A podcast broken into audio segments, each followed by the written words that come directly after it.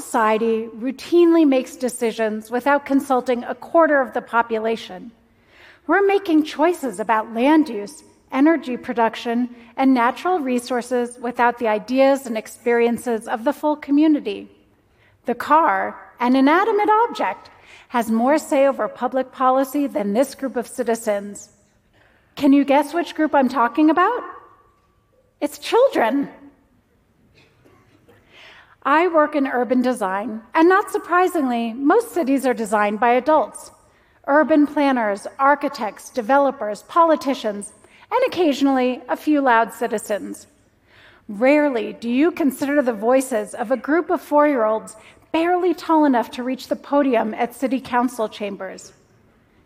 But today, I want to ask you this What would happen if we asked children to design our cities? Back in 2009, I was introduced to a small group of people who wanted to start a child friendly city initiative in Boulder, Colorado. I come from a family of civil rights advocates, and I had spent my career until that point working with low income children and families. But I had never heard of a child friendly city initiative before. So I figured its purpose would be to address some of the frustrations I had encountered as the parent of a young child. Perhaps we would advocate for more changing tables in restaurants or create indoor play spaces for those cold and rainy days. In other words, make the city more hospitable to children and families. It wasn't until after I committed to this project that I realized I had it all wrong. We wouldn't be designing better cities for children. Children would be designing better cities for themselves and for the rest of us too. Now, I bet you're skeptical about this idea, and honestly, I was too. I mean, there must be a reason the voting age is 18. How could children possibly understand complex ideas such as the affordable housing crisis or how to develop a transportation master plan? And even if they had ideas, wouldn't they be childish or unreasonable? Do our cities really need a park made out of candy? or a bridge with water cannons that fire water onto unsuspecting kayakers below? While these concerns sound legitimate, I realized that not including children in city planning was a bigger design problem. After all, shouldn't we include end users in the design process? If we're building a park to be largely used by kids, then kids should have a say in the park's design. So, with all of this in mind, we formed a program called Growing Up Boulder, and my job is to work with children ages 0 through 18 to come up with innovative city design solutions. How do we do this, you might ask? Let me give you a real example.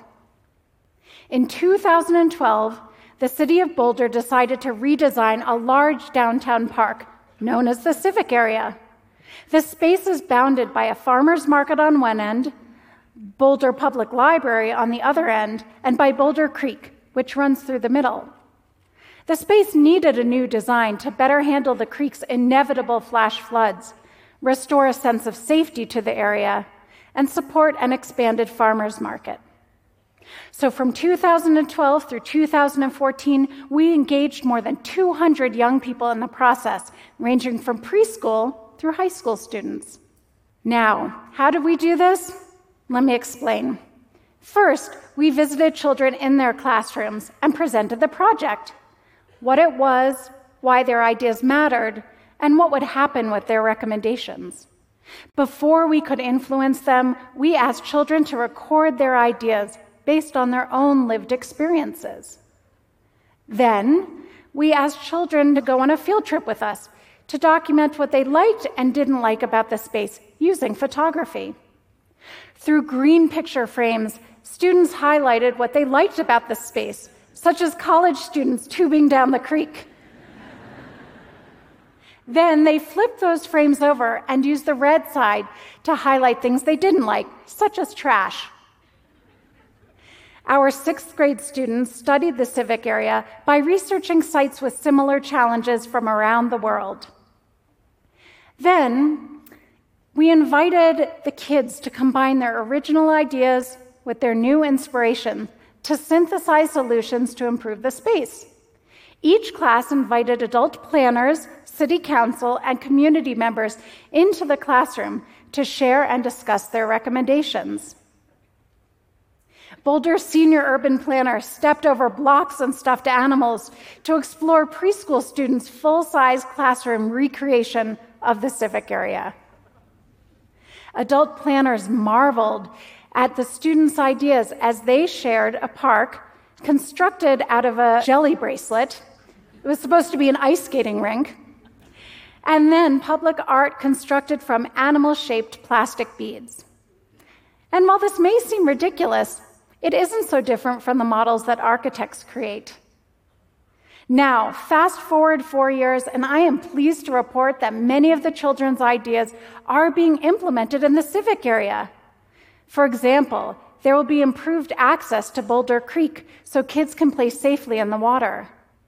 Lighting in previously dark underpasses so high school students can walk home safely after school at night and separated biking and walking paths so speeding bikers won't hit young people as they stroll by the creek. My daughter and I even skated on a new, child requested, ice skating rink last winter. So, were all of the kids' ideas implemented at the civic area? Of course not. Democracy is a messy process. But just as a reasonable and well informed adult does not expect all of her ideas to be utilized, neither does a nine year old. We've now been using this process for eight years, and along the way, we've found some incredible benefits to designing cities with children. First of all, kids think differently from adults, and that's a good thing. Adults think about constraints. How much time will a project take? How much money will it cost? And how dangerous will it be? In other words, are we going to get sued? It's not that these constraints aren't real, but if we kill off ideas from the beginning, it limits our creativity and dampens the design process. Kids, on the other hand, think about possibilities. For kids, the sky is the limit, literally. When we worked with middle school students to design teen friendly parks, they drew pictures of skydiving, hang gliding, and jumping from trampolines into giant foam pits. Some of this sounds far fetched, but the commonalities among the activities revealed an important story. Our adolescents wanted thrill seeking opportunities, which makes perfect sense given their developmental stage in life. So, our task as connectors between inspiration and reality was to point them towards activities and equipment that actually could be installed in a park. This is exactly what parks in Australia have done with their extensive zip lines and their 30 foot tall climbing towers. When kids dream up a space, they almost always include fun, play, and movement in their designs. Now, this is not what adults prioritize. But research shows that fun, play, and movement are exactly what adults need to stay healthy too. Who wouldn't enjoy a treehouse containing a little lending library and comfortable beanbag chairs for reading? Or what about a public art display that sprays paint onto a canvas each time you walk up the steps? In addition to fun and play, children value beauty in their designs.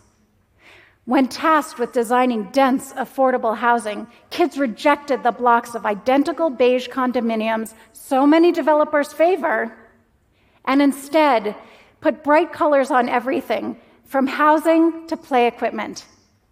They placed flowers between biking and walking paths and placed benches along the creek so kids could hang out with their friends and enjoy the tranquility of the water.